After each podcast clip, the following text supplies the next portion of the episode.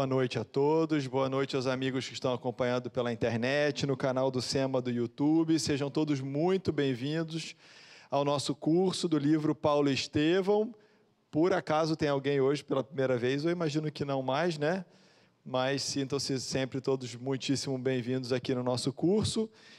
Hoje nós vamos para a oitava aula, que é o início do capítulo 7, as primeiras perseguições, mas vamos começar com a leitura do nosso Evangelho. O Evangelho é segundo o Espiritismo, do capítulo 24, que diz assim: olha, os sãos não precisam de médico. E aí Mateus anotou, Mateus que aparece já tanto né, no livro, né, a gente cada vez vai ficando mais amigo dele, mais próximo dele entendendo muitas coisas, ele anotou para a gente assim: ó, Jesus estando à mesa na casa deste homem, que era ele mesmo, Mateus, naquela época ainda né, um, um publicano, vieram muitos publicanos e pessoas de má fé que se colocaram à mesa com Jesus e seus discípulos. E vendo isso, os fariseus disseram a seus discípulos: Por que vosso mestre come com os publicanos e pessoas de má vida? Mas Jesus, os tendo escutado, lhes disse: Os sãos não têm necessidade de médico, mas sim os enfermos. Então, essa foi a lição que Jesus deu para aquelas pessoas que, acostumadas com as aparências, com certos costumes, achavam esquisito Jesus andar com as pessoas de má vida. E Kardec, aqui no livro, no Evangelho segundo o Espiritismo, a gente trouxe esse trechinho em que ele explica: Jesus dirigia-se principalmente aos pobres e aos deserdados, pois são eles os que têm mais necessidade de consolação. Aos cegos, dóceis e de boa fé, porque pedem para ver e não aos orgulhosos que acreditam possuir toda a luz e não ter necessidade de nada.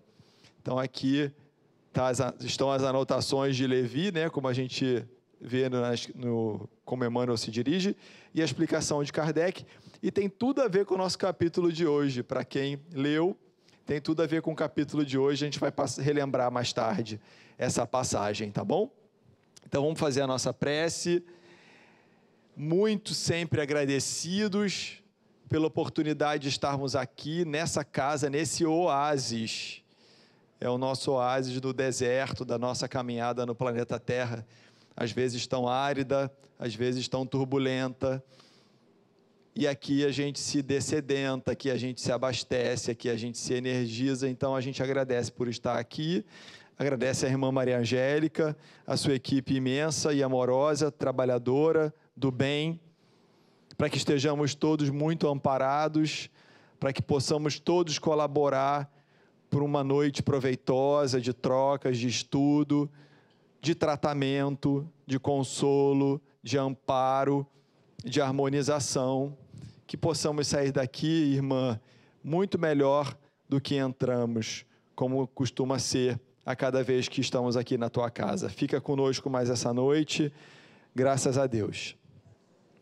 Então hoje, quem chegou depois, a gente dá a presença, porque a gente já tirou ali o celular, tá bom? Mas não se preocupem, vem aqui no final, a gente dá a presença. Então hoje nós vamos. Opa, perdão. É, hoje nós vamos entrar no capítulo 7, as primeiras perseguições, e nós dividimos esse capítulo em duas aulas, tá bom? Então vamos até mais ou menos a metade hoje, vocês vão ver, e na aula que vem o, o finalzinho dele. E a gente está trazendo muito de bandeja para vocês, né, o resumo do que aconteceu na semana passada. Agora eu vou perguntar para vocês o que, que aconteceu no capítulo passado. Hein? O que, que teve de mais marcante no capítulo passado? Julgamento, julgamento do Estevão, a reunião do Sinédrio, do Sinédrio a reunião é. do Sinédrio. O que mais que teve? a prisão do Estevão, o julgamento, o julgamento do Sinédrio, que mais? Você vê, a pessoa lê, já não sabe nada mais se foi antes, se foi depois, está completamente perdida. Hoje é terça, hoje é quarta, hoje é domingo. Essa é na aula que vem. É na aula que vem. O que mais aconteceu semana passada? Estevão brilhou, né?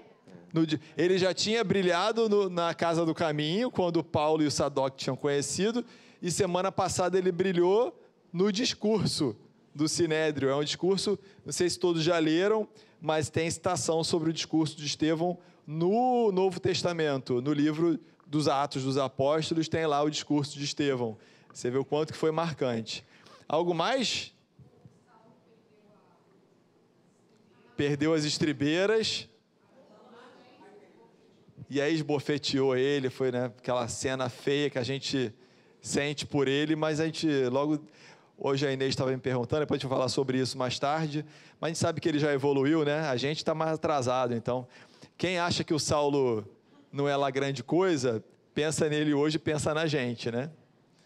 Então vamos ver se a gente esqueceu de cobrir alguma coisa. O Sinédrio convoca o Estevão, ele vai sozinho, lembram, para proteger os amigos. Ele tem a intenção de assumir tudo. Saulo queria demonstrar superioridade, mas ao mesmo tempo conquistar Estevão para o judaísmo. Ele tinha uma espera, pô, esse cara é bom. Então, de repente, eu consigo trazê-lo aqui para minha, minha galera, né, de, defendo, de defensores da lei. A acusação que ele sofreu foi de blasfemo, caluniador e feiticeiro. Foi Porque o primeiro ele, embate. Ele fez uma cura no sábado, né? O que para os hebreus já era motivo de apedrejamento, inclusive. Uhum é, além do sortilégio, que é você não saber como é que foi feita aquela cura, aquilo foi bruxaria, ainda foi num dia considerado santo, né?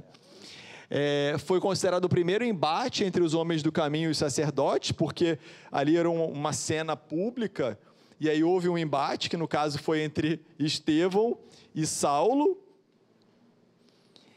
O juiz era. Opa, perdão, a gente repetiu aqui sem querer. O juiz era Saulo, desse, desse processo todo, o Estevão rebate e justifica as acusações com base na lei. Então, ele, de forma muito inteligente, usa a lei, cita vários profetas para justificar o que eles do caminho faziam ou justificar até as próprias orientações de Jesus. Isso enfraqueceu muito a tese do Saulo e por isso que ele, uma hora, já não tinha mais argumentação. Estevão conhecia a lei. Ele discursa de forma brilhante, só que ele defende o evangelho, não a si mesmo, uma alma muito enobrecida. Muitos se simpatizaram com o Estevão, Aí, os olhinhos brilhantes, oh, gostei dele, hein, gostei dele. E Saulo ia sentindo, porque a gente sente essa energia, não sente? O magnetismo a gente não sente? Né? Tem, você pode dar microfone para duas pessoas, mas tem umas que parece que tem um imã e outras parece que tão, as palavras estão só saindo pela boca. Saulo tinha, obviamente, o verbo, conhecimento, mas Estevão estava ali juntando corações e muita gente ficou ali animada com o que ele falava. Saulo sem argumento. A, a, a plateia, os mais radicais, pedem o apedrejamento do Estevão, né? Saulo gosta da ideia. Ele esmurra Estevão numa hora que ele não tinha mais argumentação, ele soca várias vezes e pede a sua lapidação. E aí ele é aclamado por aqueles mais radicais que queriam a lapidação. E Gamaliel, que era o antigo mentor do Saulo e que, inclusive, tudo indicava que ele ia sucedê-lo na sua carreira ali no Sinédrio, ele pede então que essa sentença seja mais estudada. Vamos aguardar um pouquinho, deixa ele na, na prisão, não vamos, porque a intenção era apedrejar naquela hora. E aí pede que Estevão fique preso até que esclareça a sua responsabilidade. O Sinédrio concorda, Saulo não ficou nada feliz, né? Mas e autoriza o Saulo a admoestar, corrigir e prender quem quer que fosse. Então a gente termina na semana passada assim: Estevão preso, mais com uma sentença já, mas vamos lá, ver se tem um recurso para colocar aí, uma segunda instância.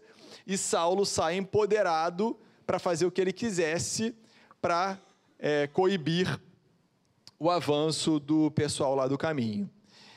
vamos ver o que, que a gente aprendeu, né? Hoje está com mais calma, porque a aula está dividida em duas, acho que dá para a gente respirar, né? Tem semanas que não dá para respirar. O que, que a gente aprendeu? Assim, alguém, alguém gostaria de dividir? Na semana passada ou no capítulo passado eu tirei assim para mim. Por favor, deixa o Afonso te passar o microfone. Não, eu acho que todo mundo prestou atenção nessa frase né, do Estevão, que me tocou muito, que na hora que ele é esbofeteado, o Saulo ainda provoca ele, não reage, covarde, alguma coisa assim. E aí ele fala: a paz difere da violência tanto quanto a força do Cristo diverge da vossa. Achei muito né? linda essa frase, um aprendizado muito bom para a gente saber como a gente deve reagir, mesmo sendo provocado, instigado, né? Muito bom.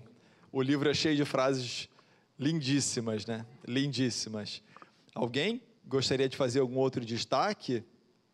Aproveita que o Afonso está de pé ali, com o microfone na mão. É, é, eu, eu, eu, particularmente, já li esse livro umas duas vezes, mas só agora, estudando aqui no curso, eu percebi é, um, é como se fosse um replay do que aconteceu com Jesus, aconteceu com Estevão, com algumas diferenças. Jesus foi preso, eles tiveram que prender Jesus, mas o processo lá do julgamento, da condenação, né, Jesus curou no sábado e foi questionado, Estevão também. Então, é, Jesus foi é, sempre pacífico, assim como Estevão. Então, a história é, é como se viesse mais uma vez né, é, para que ficasse uma lição, porque Estevão acabou, de uma certa forma, sendo realmente um, um seguidor né, das ideias, da mensagem, da paz, principalmente da paz interior e da tranquilidade em lidar com tudo isso. Verdade. E depois de Estevão, muitos outros vieram, né? Como seguidores de Jesus, não só seguidores no Instagram, que é fácil seguir, mas seguidores de repetir o comportamento, as ideias, se esforçar. Então, o que a gente destacou aqui foi até a Cris, tá? Dando a contribuição dela. Então, a gente não pode esquecer o nosso, nosso combinado de sair com o nosso coração mais evangelizado que a gente entrou. Vamos ver como é que anda o nosso evangelizômetro. Cada um tem o seu. Vamos avaliar se a gente está caminhando bem nesse processo nosso. Então, o sofrimento em nome de Jesus era tido como suave, doce para o Estevão, de novo ponto de vista, quando o espírito está mais evoluído, ele entende de outra forma o sofrimento. Não é algo necessariamente ele quer fugir, mas é algo que ele quer aproveitar em benefício. E está na ordem errada aqui. As ovelhas perdidas de Israel desvirtuaram os propósitos da lei, o que é um alerta para nós, porque da mesma forma que os judeus desvirtuaram a lei, os cristãos acabaram fazendo ao longo da história e os espíritas podem acabar fazendo também e outras denominações religiosas também. Então a gente precisa ter que ficar muito atento sobre qual é a verdadeira essência daquilo que a gente está pregando. Essa aqui também é uma frase muito boa, né? Quando ele diz que a palavra tem ouvintes e praticantes. Então tem gente que só ouve, mas tem gente que ouve e pratica, como o Afonso falou, Estevão foi um. E no caso dos judeus ali, do Sinédrio, muitos repetiam a lei, mas não praticavam a lei. Jesus não se limitou a pregar, mas também a exemplificar. O Evangelho de Jesus tem correspondência nas Escrituras e nos profetas, a gente tem visto isso ao longo do estudo desse livro. Quantas coisas elas são repetição da lei dos profetas e complemento, como a gente sabe, são três revelações. Apesar da difícil situação, Estevão tinha confortada consciência e uma alegria interior sincera. Então, ele podia testemunhar a sua fé porque ele intimamente sabia onde ele queria chegar. Sem recursos de ordem moral, Saulo apela para a força física, como vocês lembraram. E a frase que você destacou, a gente também destacou aqui, quando ele responde ao Saulo: A paz difere da violência tanto quanto a força do Cristo diverge da vossa. Aí a gente pensa, né, o que é a verdadeira força? E a gente usou como texto do Evangelho segundo o Espiritismo na semana passada, o meu reino não é deste mundo, que inspira muito a gente, né? Porque é, só uma alma que já olha a verdadeira felicidade, olha a vida futura com esse outro olhar, é capaz de dar testemunhos como que Estevão deu. Afonso, o Carlos quer trazer uma contribuição. Ou uma complicação para mim. Uma complicação para mim, né? então tira o microfone do Carlos. Nós estamos numa época, época de curandeiros ainda, né? Esse ano, se não me engano, é o ano 34, não é isso? Já estamos no 35 já. 35, é. 35, quer dizer, uma época é, é, é, é que as pessoas... O próprio Saulo, ele na primeira vez que foi na Casa do Caminho, ele foi para ver porque o tio do, do, do, Esqueci o nome dele. Filo, tio, tio do Sadoc, Filomeno. Isso, Filomeno. Tinha, ficado, tinha ficado curado. Não é isso? E, em outras vezes, é, sempre é, com, as, com as pregações do Estevão, que já estava bem eloquente, né? Termina sempre com uma cura, né? E ele saindo, ele curou uma, uma pessoa cega, uma coisa assim. Aí que, que a minha dúvida, né? Minha dúvida é o seguinte: será que, que, que se não houvessem esses pseudo-milagres, né? Em todas as reuniões, né? Se o próprio, se o próprio Jesus não, não tivesse feito esses, esses pseudo-milagres de novo, a, seria de um impacto tão rápido assim a evolução da, da, da, da religião cristã, vamos, vamos, dizer assim? É, eu vou dar a minha opinião, né? Uhum. Eu penso que não. Acho que, que, ou seja, que não seria tão rápido. Eu acho que os milagres, os ditos milagres, e para o pessoal entender, né, o Carlos está dizendo pseudo, porque a gente sabe que tudo está dentro da lei da natureza. Mas milagre é coisa maravilhosa de se ver. Então, não deixa de ser maravilhoso, né? Ver alguém cego passando a ver. Então, a gente pode até dizer que é, que é um milagre, só não é sobrenatural.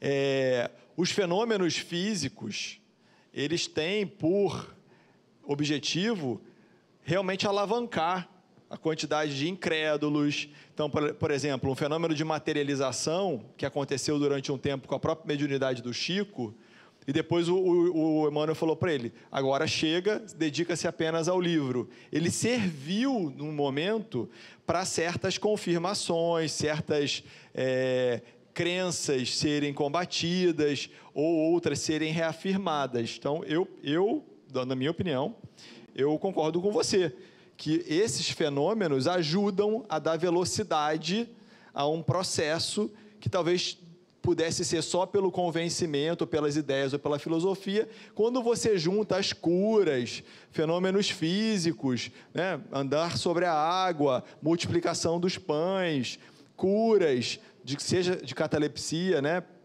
o que a gente sabe que não foi uma, uma ressuscitar, mas foi, foi cura de fenômenos catalépticos, ajudam muito a chamar a atenção. Então, e, e eu acho que está tudo dentro do propósito da providência divina, dentro desses movimentos aí de revelação na Terra. Paty, quer falar? As mesas girantes, perfeito. Isso aí. Talvez se fosse só pela filosofia espiritualista, sem o movimento é, das manifestações físicas, fosse demorar mais tempo. A propósito, o próprio Kardec se interessou quando não, as mesas falam, ah, como assim? Mesa não tem nervo, mesa não tem como falar, eu vou lá ver o que, que é. Então, por isso que realmente esses fenômenos ajudam a atrair a atenção. Mas a gente também aprende na doutrina que você não consegue se sustentar só por isso. Depois o interesse se perde. Então, a manifestação ela ajuda a atrair a nossa atenção mas se não tiver uma consistência doutrinária, filosófica que faça a gente ter a fé raciocinada, o fenômeno pelo fenômeno depois vira distração. Quantos curandeiros, você disse, né? Dos curandeiros existem no mundo todo e a partir deles não se formou uma religião. A partir deles as pessoas não se transformaram, não se melhoraram. Então, qual é a diferença aqui em Jesus, que é a segunda revelação, ou na doutrina espírita? Apesar dos fenômenos, ou através deles, nós somos atraídos para entender o que tem por trás dos fenômenos e a partir disso a gente segue uma doutrina. Não mais pelo fenômeno, mas pelo entendimento e a proposta de mudança de vida que a doutrina tem a nos oferecer. Ele levantou a mão antes. Ó, oh, você não pode, porque está com o microfone, falar o tempo todo e levantar a mão, senão a gente está sendo injusto. É, Rogério, é um comentário. Não sou assim, Saulo aqui, não, né? Calma. O, fazer uma analogia né, com um momento histórico, guardado as devidas proporções, mas essa postura né, do, do, do Estevão de falar em nome do Cristo, pedir para ir só, e, e criar um, uma divisor de águas, me remete muito a uma postura do Chico Xavier quando ele vai participar de um programa chamado Pinga Fogo, que a maioria das pessoas aqui não, não é dessa época, né, final dos anos 60, mas a partir daquele programa Quer dizer, o que ele desperta para o Espiritismo me faz muito lembrar essa postura do Estevão com relação ao que nós vamos até estudar no capítulo de hoje, do que ele desperta em outros patrícios ali, outros pessoas vinculadas ao judaísmo na época, né? Eu acho que desde quando a gente eu, eu comecei a, a estudar essa, par, essa parte que ele se predispõe aí, não, deixa que eu vá só, eu não quero né? Me lembra muito isso. Né? O Chico contava que houve ali uma resistência inicial, e o Emmanuel enfatiza com ele a importância que seria para o Espiritismo desde que ele fosse participar desse programa, e, de fato, é um divisor de águas para o Espiritismo. É legal o seu comentário. Até a gente, vamos avançar aqui para começar o capítulo, gente. Mas foi um ótimo papo. É, o que acontece? O Afonso ficou até com medo eu, eu ameacei, ele, ele passou o microfone, porque talvez ele é igual a mim, o microfone na mão ele vai falar. É, pode voltar, tô, pode falar à vontade, Afonso, estou brincando contigo. Mas o comentário que ele fez no Pinga Fogo não tem nenhuma manifestação. Foi só. Ó, a gente sabe que o Emmanuel estava o tempo todo sugerindo, falando, etc. No final, ele faz uma psicografia né, de um, um poema super bonito e aí as pessoas ficam muito impressionadas. Mas ela, o primeiro programa durou três horas, o segundo durou também quase três horas. Mas é pergunta e resposta sobre a inspiração do Emmanuel. Embora pessoas incrédulas pudessem pensar o seguinte: não, não tem Emmanuel nenhum, quem está falando é o Chico. E foi uma, uma virada de, de, de águas, né, de página aí de, de, na doutrina espírita no Brasil, porque foi um programa muito popular, todo mundo teve acesso. E vendo a qualidade das respostas, a moralidade, a serenidade, mas ali não houve manifestação, né? Vamos lá? Então, gente, já entendemos como é que o capítulo passado terminou, e aí Saulo estava super satisfeito, não estava? Estava em paz, né? Então ele estava com ideia de vingança e a mente super excitada. Alguém quer falar alguma coisa? E a mente superexcitada. O Emmanuel chama atenção para isso. Vamos ter cuidado com as nossas aqui também, tá? Quantas vezes a gente também se permite estar com a mente superexcitada? Às vezes é uma monoideia, a gente se entra num turbilhão daquelas emoções porque está indignado com alguma coisa. Então, vamos treinar também respirar, centrar, analisar, tentar ver de fora o que está acontecendo, porque quando a gente não faz isso, a gente vai cometendo um monte de, de, de bizarrice, como Saulo vai acabar fazendo aqui, já desde a última vez que socou lá o Estevão, e, e a gente vai ver quantos equívocos, porque se permite entrar num estado de superexcitação é, mental. Então ele estava se sentindo humilhado publicamente. Por que humilhado?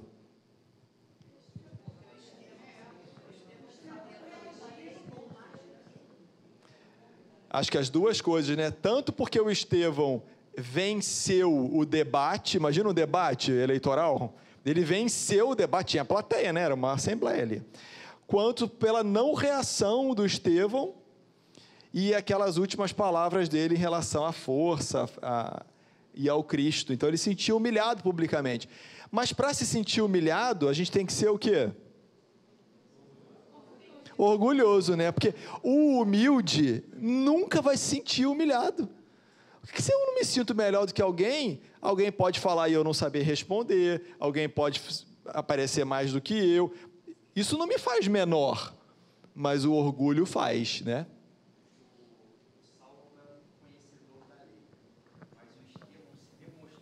um conhecedor da lei. E por isso o Saulo ficou sem argumento. É, Porque foi, toda a base do discurso do Estevão foi na base das leis antigas dos hebreus. Isso aí. Não foi?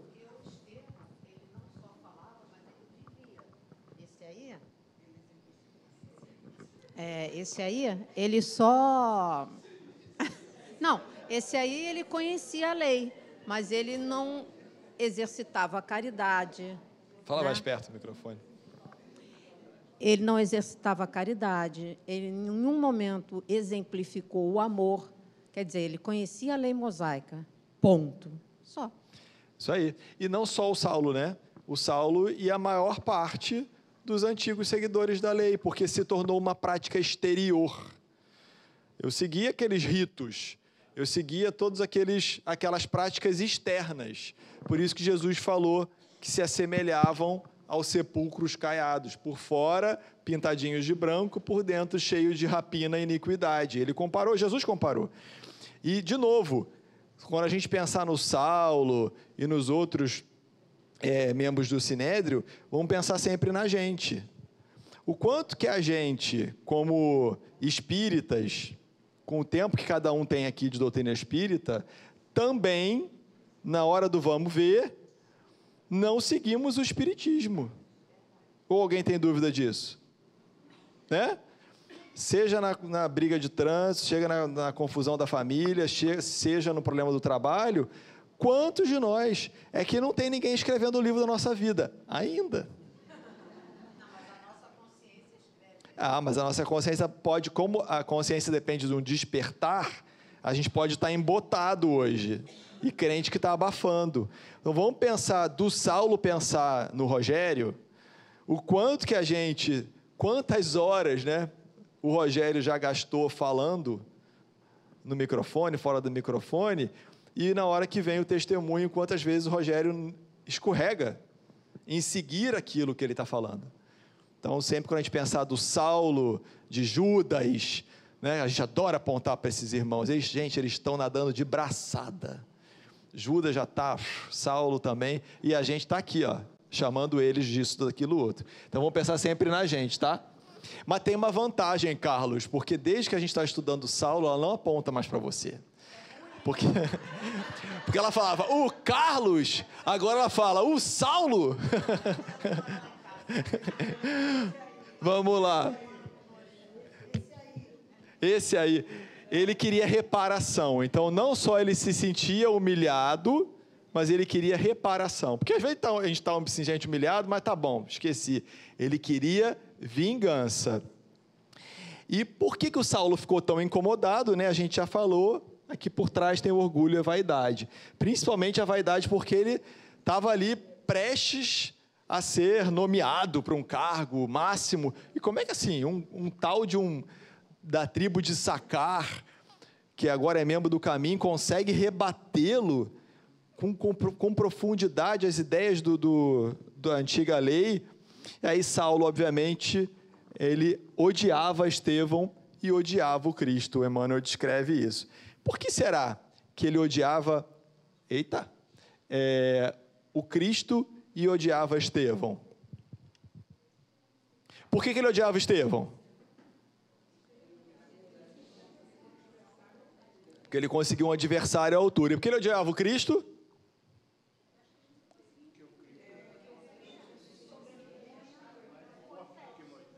Então, é, alguém disse aqui na frente, porque o Cristo sobrepunha Moisés. Estevão, ele usava toda a amorosidade do Cristo e a intelectualidade, obviamente, dos ensinamentos do Cristo apoiado na lei. Da mesma forma que a doutrina espírita está fincada no, no, cristianismo, não existe doutrina espírita sem cristianismo, o cristianismo também foi baseado na lei antiga. Jesus era judeu. Então, é uma continuidade, é uma evolução do pensamento humano a respeito de Deus e da espiritualidade. E aquilo incomodava demais ele. Então, ele fez esse paralelo e odiava os dois. Né? Um ameaçava sua posição e o outro ameaçava a hegemonia do judaísmo. Então, era uma ameaça individual e uma ameaça coletiva a tudo aquilo que ele defendia. Então, ele decide combater os seguidores do caminho. Estevão já estava preso. Pensam, se ele queria vingança de Estevão, Estevão já estava preso. E provavelmente seria apedrejado caso não mudasse nada lá no curso do processo dele. Mas não bastava somente o Estevão, porque tinha os outros seguidores que colocavam o judaísmo de, de, é, ameaçado. Então ele queria combater os seguidores e exterminar o movimento, acabar com o movimento. Com, com aquilo tudo que acontecia na cabeça dele, na igreja do caminho, naquela célula então ele mobiliza as simpatias que dispunha, ele faz ali um lobby. Ele sabia que não teria aprovação do Gamaliel, porque o Gamaliel era ponderado. E aí ele não procura Gamaliel, ele procura apoio com outras pessoas influentes. A maioria farisaica estaria ao seu lado, então ele procura aqueles que ele sabe, né? Se eu for chamar um amigo meu para uma, uma atividade, eu sei que amigo vai para aquela atividade. Se eu for chamar para vir ao SEMA, eu sei que amigo vai chamar. Se for chamar para ir para um show, eu sei que talvez seja um outro amigo. Então, é óbvio, ele foi ali, fez contato com aqueles que iam apoiar o movimento. E por isso pediram de imediato o, apedrejamento. Gamaliel já era Sim. um ancião, já mais, mais maduro, mais consciencioso, né? E é muito legal lembrar disso, porque a gente também rotula muito, né? A gente fala os fariseus, os judeus, os cristãos. E aí, nós somos os o quê? Espíritas. Somos todos iguais? Nós nos comportamos de forma igual, mas a gente usa crachá de espírita, né? E aqui, então, quase todo mundo é trabalhador do SEMA. Não foi que a gente viu no início do, do ano? Então é espírita e trabalhador de Maria Angélica. E é isso, nos faz todo mundo igual? Mas não faz mesmo, né? Hã? E nem melhores, talvez até mais responsáveis, por já termos tanta informação, né? Quem muito foi dado, muito será pedido. Então vamos, vamos ficar atento a isso daí. Visitou as personalidades mais eminentes, evitou os pacifistas, além de Gamaliel tinha outros pacifistas, e ele então queria temperamentos análogos ao seu, né? Aquele temperamento mais é, radical. E aí o que ele faz? Depois que ele faz esse lobby todo, ele pede à corte, a, a corte provincial, porque era a parte, o Sinédrio é uma instituição entre os judeus. E a corte da província dependia de quem? De quem estava dominando. Quem estava dominando? Os romanos. Ele pede uma audiência para ter apoio dos romanos nessa corte. Muito parecido, como Afonso lembrou, ao processo de Jesus. Embora tenha sido todo orquestrado pelos judeus, precisou levar lá Pôncio Pilatos, que era o governador da Judéia. Ele não estava nem aí para os problemas dos judeus, mas era um ambiente político. E aí um tentando conviver com o outro e usando o outro a seu favor. E a gente sabe da história em relação a Pôncio Pilatos. É, era, era, o rito da época, né? Hoje, como é que a gente faria? Ah, vou ter que entrar numa uma, ação na justiça, eu vou ter que ir na delegacia prestar queixa. Era como se fazia naquela época. Então, os conceitos oratórios do Estevão para o Saulo era uma bandeira revolucionária. Então, tudo aquilo que ele defendia era uma, como se fosse uma faixa, um protesto. E ele queria combater, porque aquilo, na visão dele, ameaçava a hegemonia do judaísmo. E ele ia usar sua, da sua forma. Tem algum advogado aqui na sala? Né? O que, que o advogado faz? Dentro da lei, ele vai usar a, a lei, as brechas da lei, para defender ou para acusar, não é isso? Então, não tem certo ou errado muitas vezes. Às vezes, aquele texto ali pode dar margem tanto a defender alguém quanto a, quanto a, a você pode me corrigir, tá? A, a, acusar. Então, o Saulo, como juiz da causa, ele ia usar a lei e os escritos para justificar e conduzir todos os desertores da lei antiga à morte. Vejam, no decálogo tem não matarás. Mas eu passo essa parte e olho uma outra que está dizendo olho por olho, dente por dente. Eu olho uma outra, aí eu vou juntando essas partes, constituo a minha defesa, ou no caso dele, a acusação, e aí ele, baseado na lei, defende o apedrejamento. E a gente é capaz de fazer isso, né? De tirar proveito de qualquer texto para defender o nosso ponto de vista, o viés de confirmação. Eu quero uma coisa e procuro o que vai me ajudar a defender e não ter uma visão neutra e imparcial sobre aquele texto. E ele então tinha um novo objetivo. Ele Estevão estava preso, ele queria exterminar o movimento, e aí agora o objetivo dele era Simão Pedro, porque ele achava que, ele, que o Simão Pedro era o autor intelectual do movimento. Afinal de contas, um carpinteiro que já foi crucificado, ah, tudo acabou. Como é que agora esse pessoal está de novo falando sobre isso? Então, Simão Pedro, que era tido ali como o mais próximo de Jesus entre as pessoas, ele deve ser o autor intelectual desse movimento e que arrebatou o Estevão para o movimento e então, talvez, naquela ideia, aniquilando Saulo, aniquila o movimento. No íntimo, ele pensava que não ia É, o Simão, perdão. Obrigado, Cris.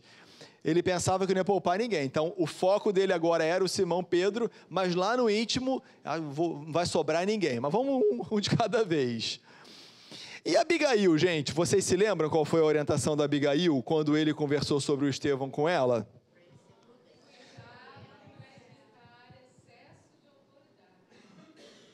Exatamente. Então ela concordou com ele, pelo que ele contou, que havia lá um rapaz e tal, que talvez estava colocando né, de forma explícita Jesus acima de Moisés. Ele não disse que Moisés era errado, mas Jesus estava acima. Ele não tinha vergonha de dizer isso.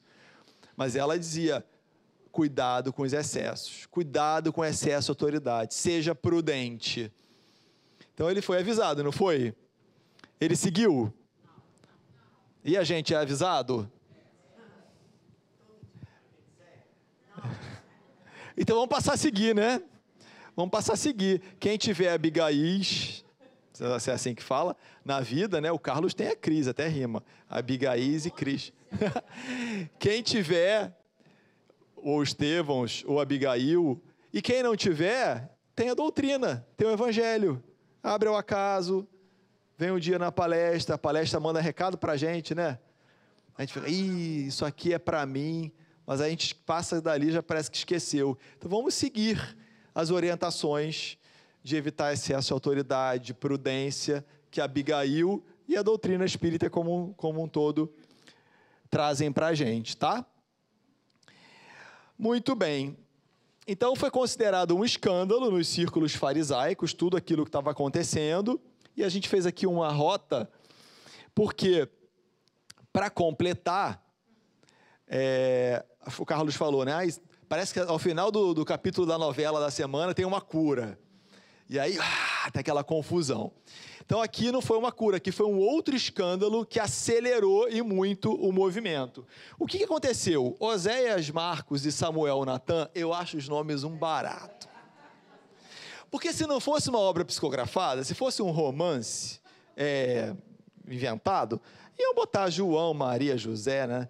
Mas você vê que guarda uma correspondência, óbvio, com a tradução, né? Porque os nomes eram em hebraico. E aí ele traz, então, Oséias, Marcos e Samuel, Natan, quem tiver querendo inspiração para o nome do neto, tá aí. Neto, porque a nossa faixa etária, vocês perceberam? Não tá mais para dizer que é filho eram compatriotas riquíssimos em Jerusalém, riquíssimos. Hã? Alguém ficou ofendido que eu disse neto, gente?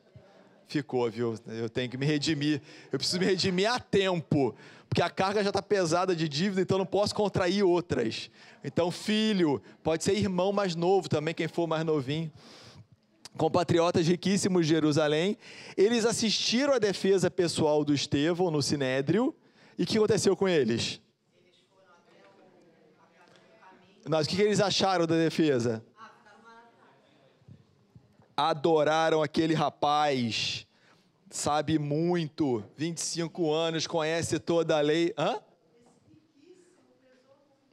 Ah, na decisão, até pelo que eles vão fazer depois. Se for. Ia ser mais um da gentalha, né? Como ele vai falar no capítulo hoje. Não estaria lá, mas eles estavam dentro.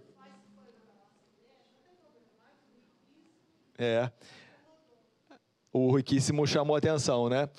E eles, impressionados com a eloquência e com a justeza dos conceitos do orador, distribuíram com os seus filhos a parte que cabia da herança, né, seguindo a lei antiga. Se eu quisesse, por exemplo, hoje, se eu quiser desperdiçar todos os meus bens, eu posso, certo?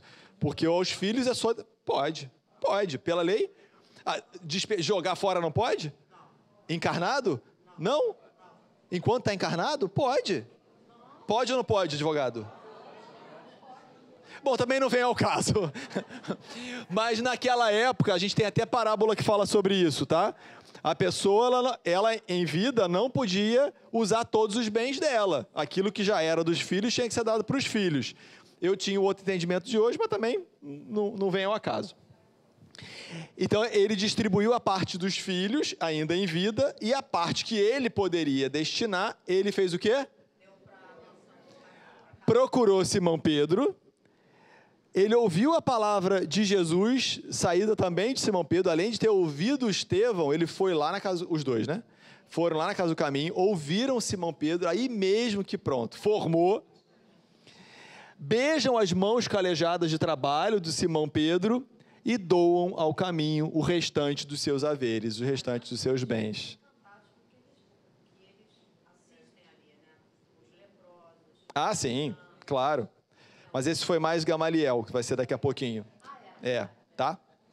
Eu falo que ela tá, ó. Sete virou oito, oito virou nove, virou seis, virou cinco. tá certo. Declararam entre lágrimas que aceitaram o Cristo como Messias. Como que o Saulo reagiu quando soube disso?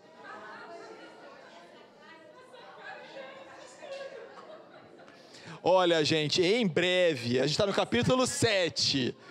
No capítulo 10, olha lá, vai ser um coraçãozinho assim, ó. Vai, lógico que vai. Vai, vai. O meu também vai um dia, o seu, todo mundo, todo mundo vai ser coraçãozinho. Como é que ele reagiu, pessoal?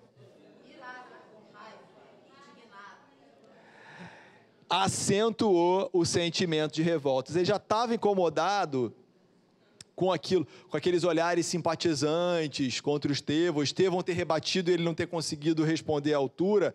Quando ele vê que dois compatriotas riquíssimos deram tudo para a igreja, porque além de serem duas pessoas influentes que se converteram, ao doar a herança, o que, que eles estavam fazendo?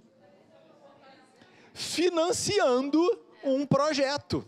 Então eu quero acabar com o projeto, quero exterminar. E aí eu consigo, eu descubro que alguém é um patrocinador.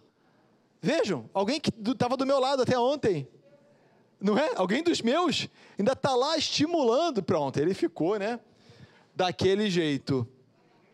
E aí ele procura novamente as autoridades supremas do Sinédrio a fim de apressar as repreensões. Vamos acelerar essa história. Aliás, eu tenho que acelerar a aula também. É...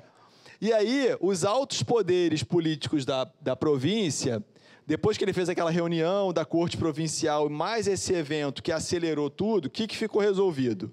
Caifás, Caifás é conhecido nosso, não é? Ele atuou lá no processo de Jesus também. Ele propôs que Saulo fosse nomeado chefe e promotor de tudo que fosse necessário para a guarda e para a defesa da lei. Saulo podia então. Alguém quer falar? Pode falar.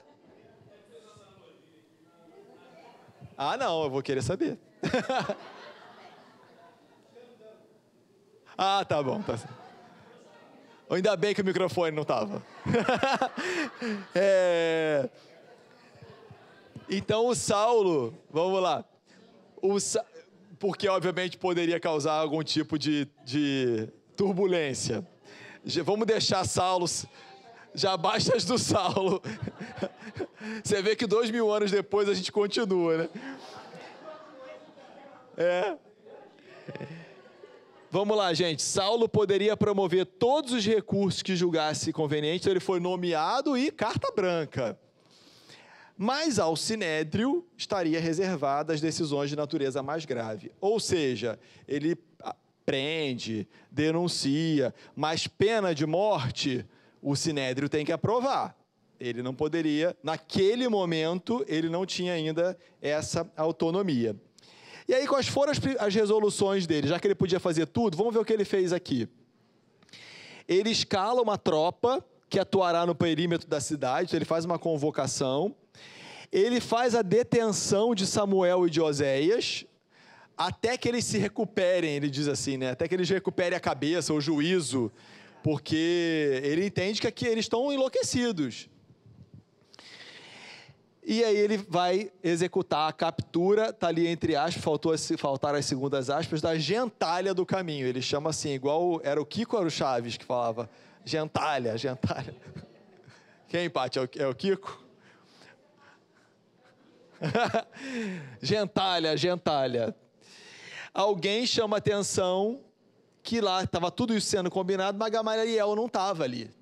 Ele estaria naquele momento. Até porque ele ontem tinha defendido o. Defendido não.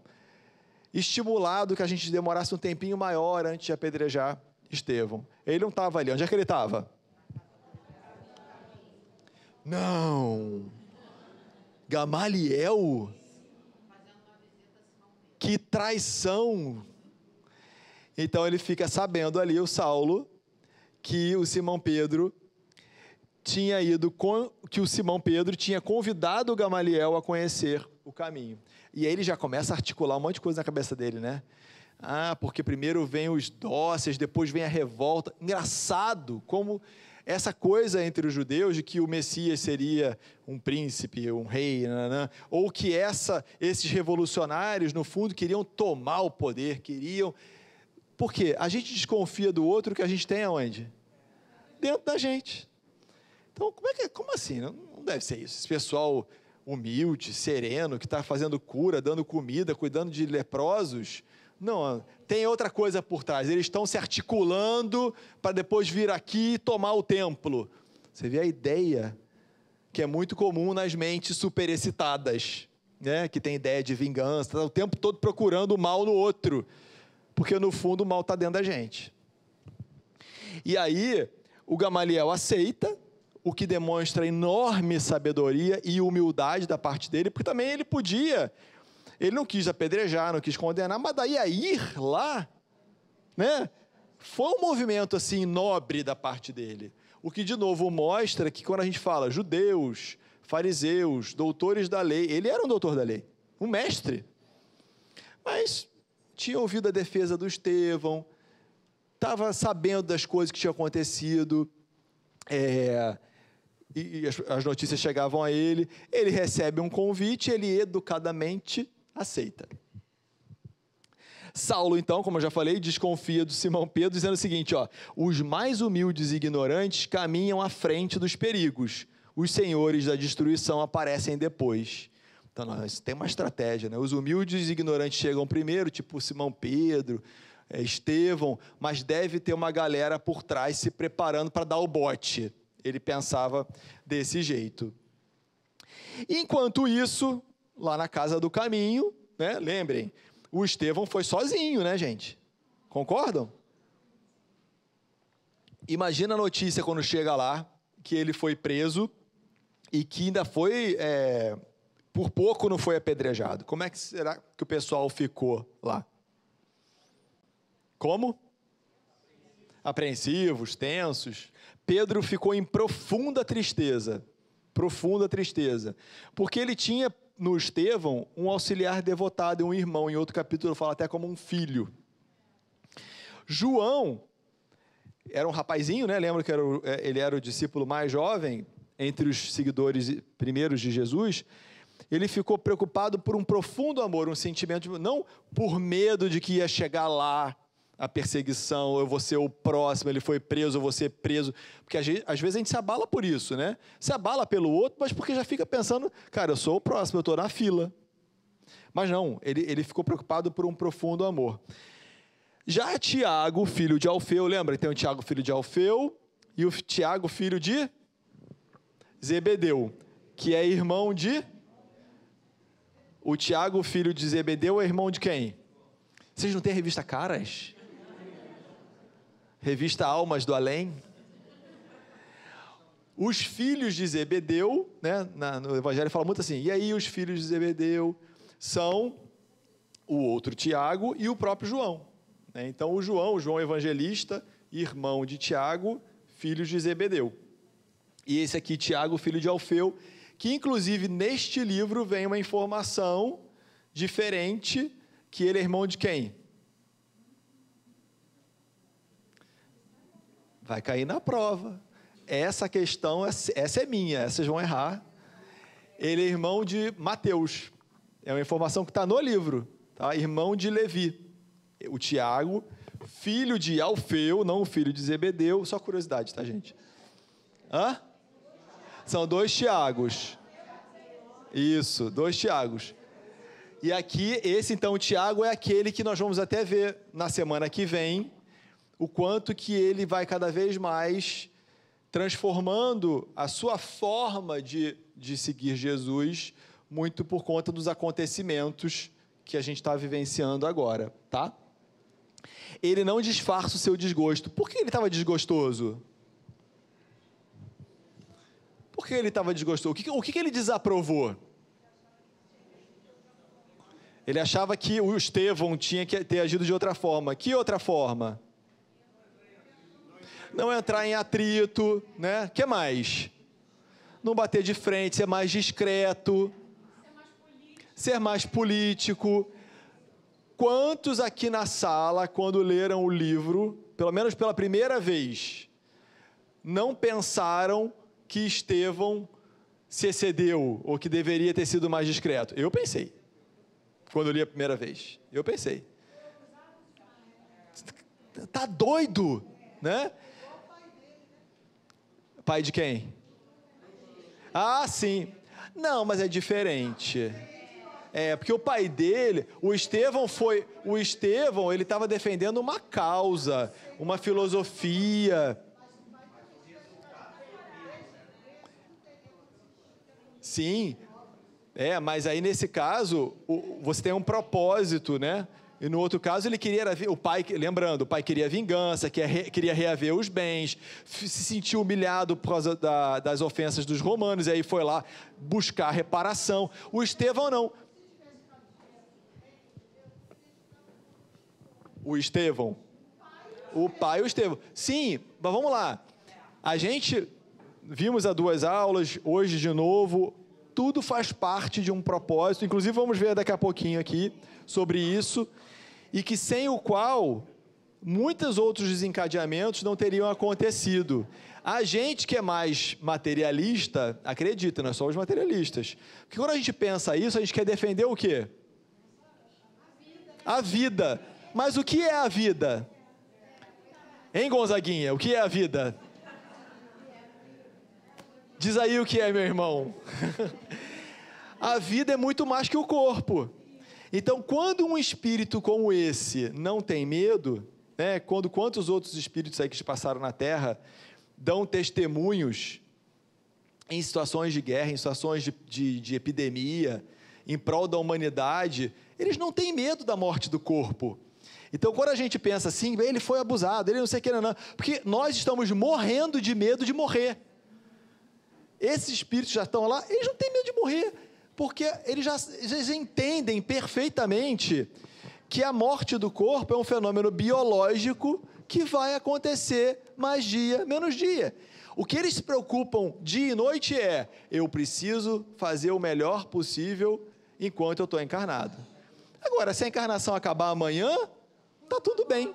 Por uma boa causa, se através dessa, do meu desencarne eu conseguir arrebatar uma legião para o bem, valeu, mas são espíritos missionários, né, Andréia? Não é gente como a gente. Por isso que é, eu me lembro perfeitamente, nitidamente, quando eu li a primeira vez, dizer assim, cara, mas ele podia ter disfarçado um pouquinho, né? Quando pergunta assim, Cristo está acima? Falar uma coisa mais assim, ah, os dois estão muito bem, os dois são, estão lá no alto. Não preciso dizer quem é ver primeiro, quem vem segundo. Fala, Inês. Não, é, como a colega ali chamou a atenção da questão do pai do, do, do Gesiel, né, no caso. É, do Gesiel é, na época. Então, de uma certa maneira... Como é que era o nome dele? É. Ele, de uma certa maneira... Ele foi, de uma certa maneira, ele foi escola para Estevão porque pelos, pelos conhecimentos que Estevão traz e Abigail traz também, isso já diz que a mãe deles ensinava é, é, as palavras do Cristo sem o ter conhecido, enquanto o pai era mais defensor da lei mosaica. É aquela questão do tiraram de mim, eu preciso, é, é preciso é, buscar reparação. Então, isso também, de uma certa maneira, já foi treinando o Estevão nessa, né, nessa, nessa é, nessa prática, né, nessa atualização, né, nessa exemplificação do que era realmente o propósito. Perfeito. Então ficou essa dicotomia entre o comedimento perante as exortações, que era uma ideia do Tiago, filho de Alfeu, e a liberdade do Evangelho. O Estevão defendia a liberdade do Evangelho. Eu não preciso esconder o Evangelho, não preciso colocá-lo cheio de é, apetrechos para se acomodar a um, a um pessoal orgulhoso que faz questão que fulano seja mais importante que Beltrano. E outros, como Tiago, e a gente vai ver isso ao longo do livro, defendiam que o evangelho precisava se acomodar para evitar problemas, né? Então, quem estaria certo? A gente já fez esse debate aqui. E aí a gente descobre, tem três pontos aqui, que na verdade a tese do Estevão está certa. Por quê? Quando a gente vê a conversão do Oséias e do Samuel, quando a gente vê comentários em toda a cidade, depois do discurso do Estevão e de tudo que já vinha sendo feito na Casa do Caminho, e também é, muitos que depois do discurso do Estevão passaram a se aproximar do caminho, atiçou. Lembra quando li o livro dos Espíritos foi queimado em praça pública em Barcelona? Ali, um monte de gente interessou. É só proibir que dá mais vontade. Então, se ele tivesse sido fraco, tímido, disfarçado, talvez a, o próprio evangelho não tivesse sobrevivido. Ele teria se descaracterizado e a mensagem teria encolhido. Então, é preciso almas corajosas, abnegadas, em prol de uma mensagem como a mensagem de Jesus. E falando em Jesus, para quem que Jesus mesmo tinha dito que tinha vindo, hein?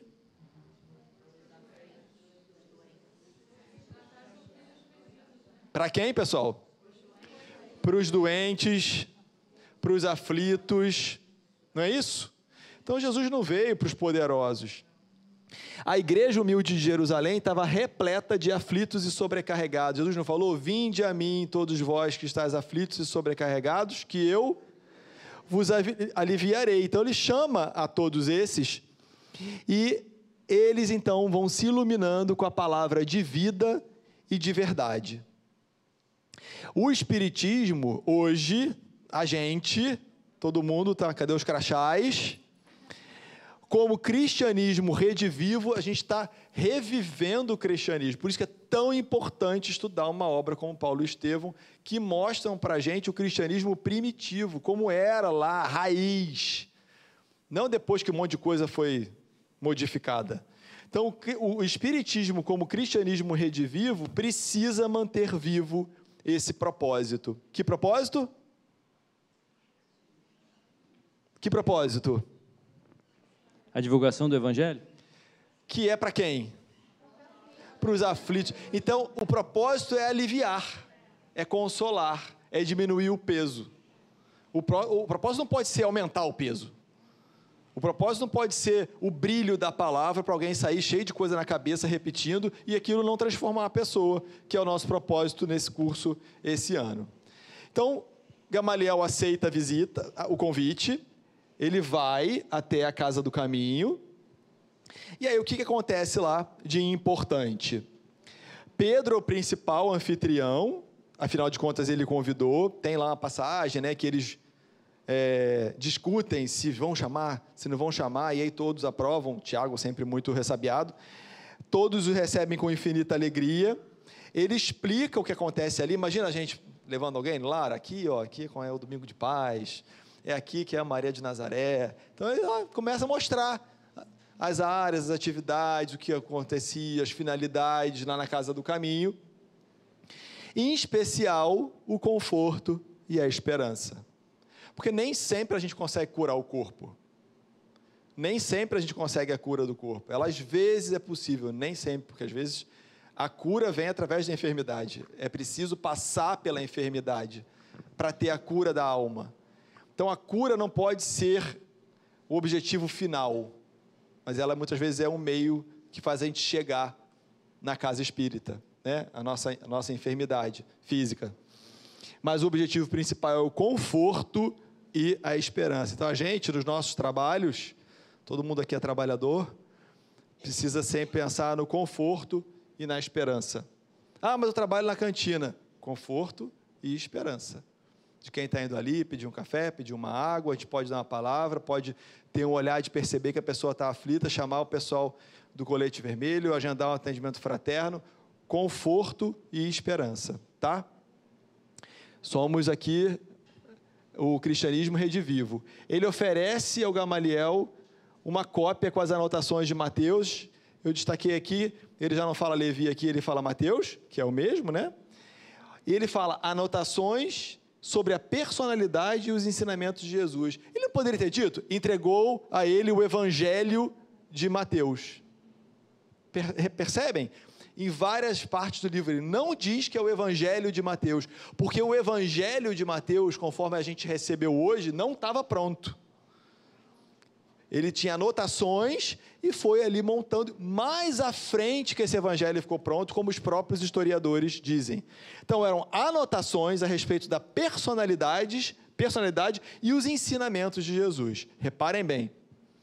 Então eles visitaram as enfermarias, tinham idosos, tinham crianças, até que ele olha um velhinho de mísero aspecto que chama atenção, ele parece ter conhecido ou conhecer aquele velhinho. Quem era o velhinho? Samônio mais um para a gente seguir no Instagram. Samônio é uma benção. Então, quem leu o capítulo e passou rápido pelo Samônio, volta para o Samônio. Samônio tem tanto a nos ensinar que a gente vai dedicar esses últimos minutinhos aqui a essa conversa tão importante, capaz, inclusive, de fazer uma virada na vida desse espírito Gamaliel aqui um doutor da lei, um mestre, um sábio, formou uma, legiões de jovens e futuros rabinos, e Samônio vai fazer aqui uma, uma conversão, né? Então, entre suor e lágrimas, ele conta a sua história. Tem um resuminho aqui.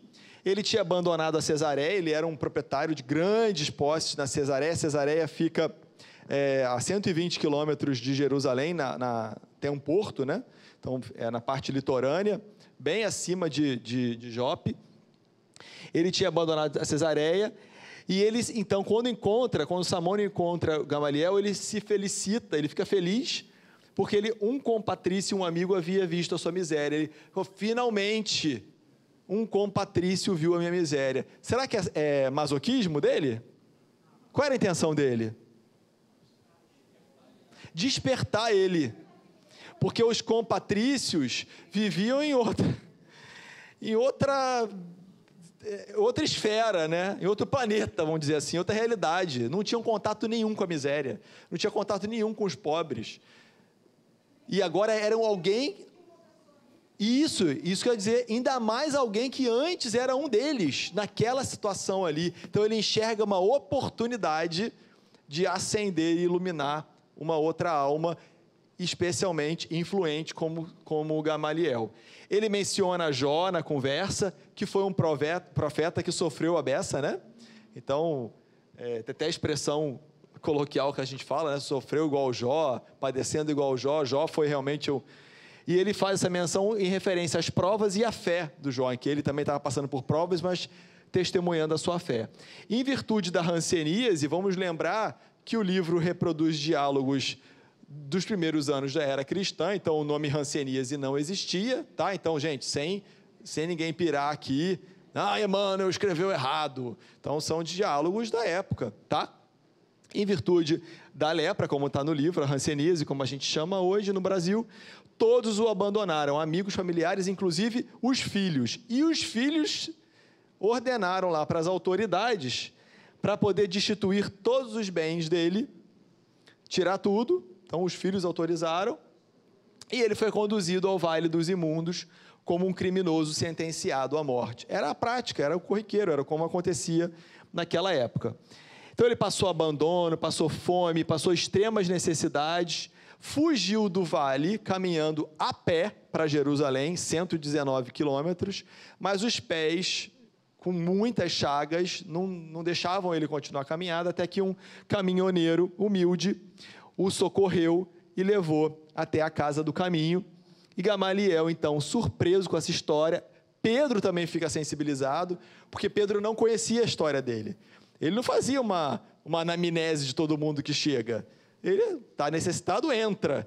Então Pedro saca ali uma oportunidade enorme, que nada é por acaso, né? Gamaliel ali e essa história de um compatrício romano. Então, quais foram as conclusões do Gamaliel? ele pensa que não tinha como retirá-lo de lá, não tinha meios. E aí ele valoriza mais ainda o trabalho dos galileus. Ele pensa, puxa, o judaísmo não pensou em pousos, em casas, em lugares para prestar esse tipo de serviço que os cristãos a gente está chamando de cristão, né? naquela época ainda eram os homens do caminho, é, fazem. Só agora, então, já falei esse. Ele mesmo havia recomendado a exclusão de tantos, então ele orientou famílias a mandar pessoas para o Vale dos Imundos, né, o Vale dos Leprosos, e agora ele viu como é alguém que esteve lado a lado com ele, passando por uma situação de indigência como essa. E aí fica claro, fazer aos outros o que quer, o que nós queremos para nós mesmos, né? Então, da mesma forma que ele orientou e agora ele percebeu, na hora que ele vê alguém que era como ele, que havia sido rico como ele, influente como ele, passando por isso, aí a gente muda de figura. E quantas vezes a gente precisa ver alguém parecido com a gente passando por alguma coisa para somente aí, ou porque é nosso amigo ou para nosso familiar, ou alguém que tem características parecidas com a gente. Aí a gente para e pensa e parece que dói mais, porque a gente faz esse exercício de compaixão. O Samônio cita sua gratidão a Jesus e diz textualmente que reconhece Jesus como o Messias prometido.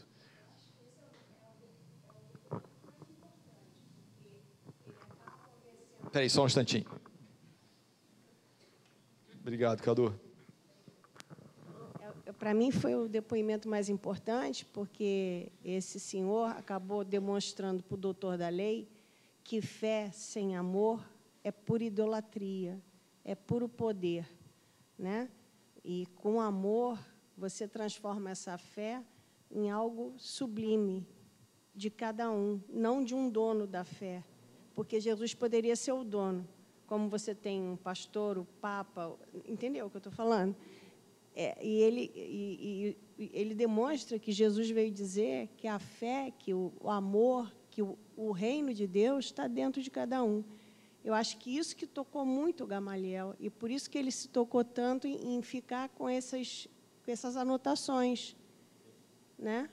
Eu, eu penso também assim, da mesma forma que o Estevão era um, um estudioso ferrenho da lei, e ele se converte porque ele estava doente e ele recebeu o cuidado e ele viu, como você falou agora aí, né? A fé sem obras é morta. Ele viu a fé ativa daqueles galileus ajudando o Estevão. Por isso que ele fica tão deslumbrado quando ele lê a história, quando ele chega na casa do caminho e que, e que eles mostram as anotações e, e o Estevão o Estevão. Ah, depois dos é. 15 dias, né? Depois e, que ele se recupera da febre. Depois que ele se recupera.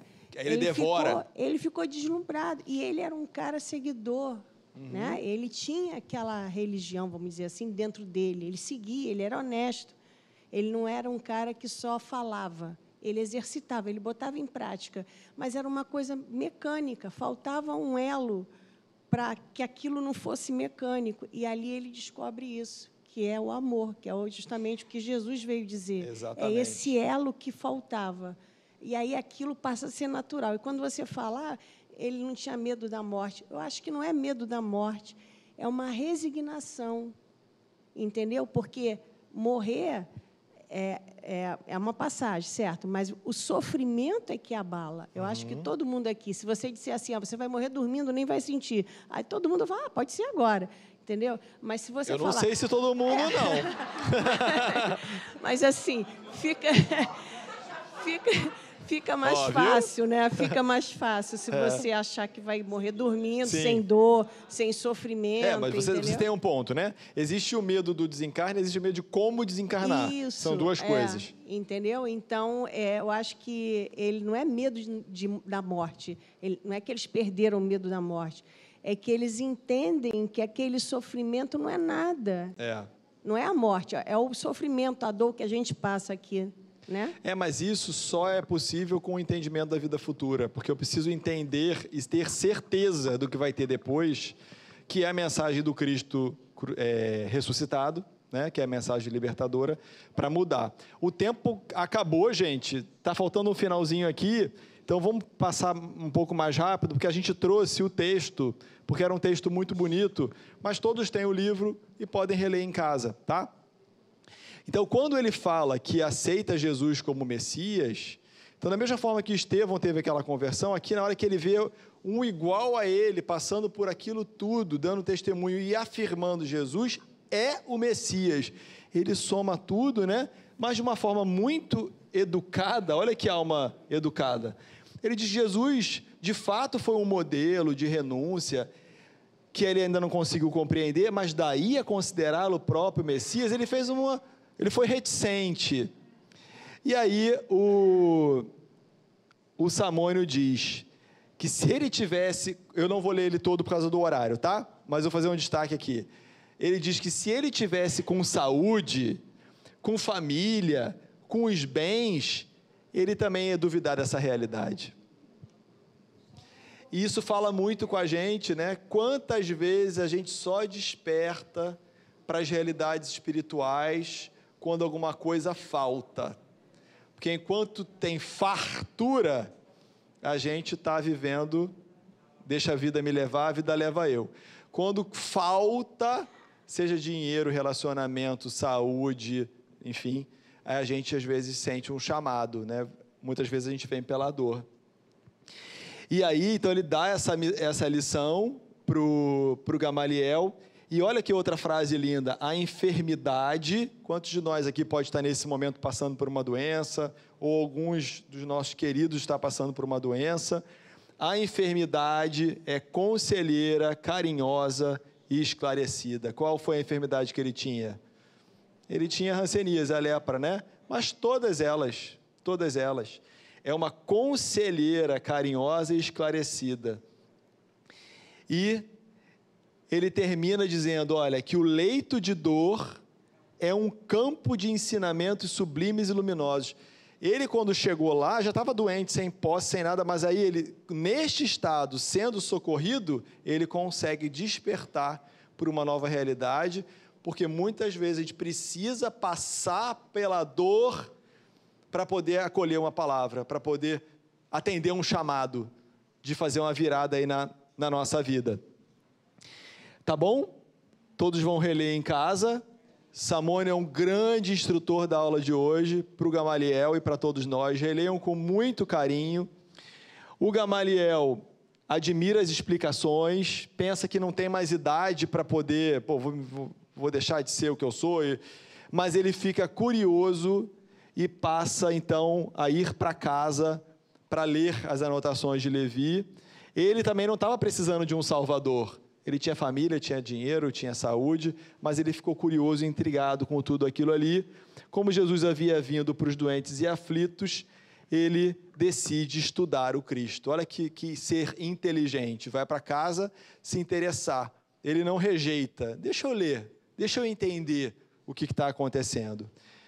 E para terminar, na despedida de Gamaliel ao caminho, ele já afeiçoado por aquelas pessoas, aquelas atividades, aquilo que aqueles homens vinham fazendo, ele se preocupa porque certamente as perseguições viriam. Ele conhecia o Saulo. Ele sabia que ele ia parar lá com Estevão. E ele faz recomendações para os homens do caminho, como, por exemplo, é, ele obviamente agradeceu, é, felicitou tudo que acontecia lá, mas ele aconselhou a Igreja do Caminho que conservasse as práticas exteriores do judaísmo, continua fazendo a prática exterior, é uma cautela, cuida da circuncisão de todos que batessem a porta, porque eles recebiam não judeus também, ou gentios, então vamos fazer a circuncisão deles e evitar as carnes impuras, né? Os judeus tinham a coisa de algumas carnes podiam, outras não podiam. Então segue, na dúvida, segue tudo que o pessoal recomenda para evitar confusão. E que não esquecessem o templo de Jerusalém. Embora estivesse a casa do caminho, aquele telheiro lá onde eles faziam as, as orações e as exortações, não abandona o templo, vai, vai de vez em quando lá, deixa o pessoal ver que vocês estão indo lá, né, para evitar. Então ele, na sua sabedoria, na sua tolerância, foi tentar diminuir a quantidade aí de problemas que poderiam acontecer no futuro. Tá bom? Então vamos encerrar. Passamos aí quatro minutinhos, eu peço desculpas. Então a gente é, termina a nossa aula de hoje, sempre muito, muito emocionados, muito tocados pelo poder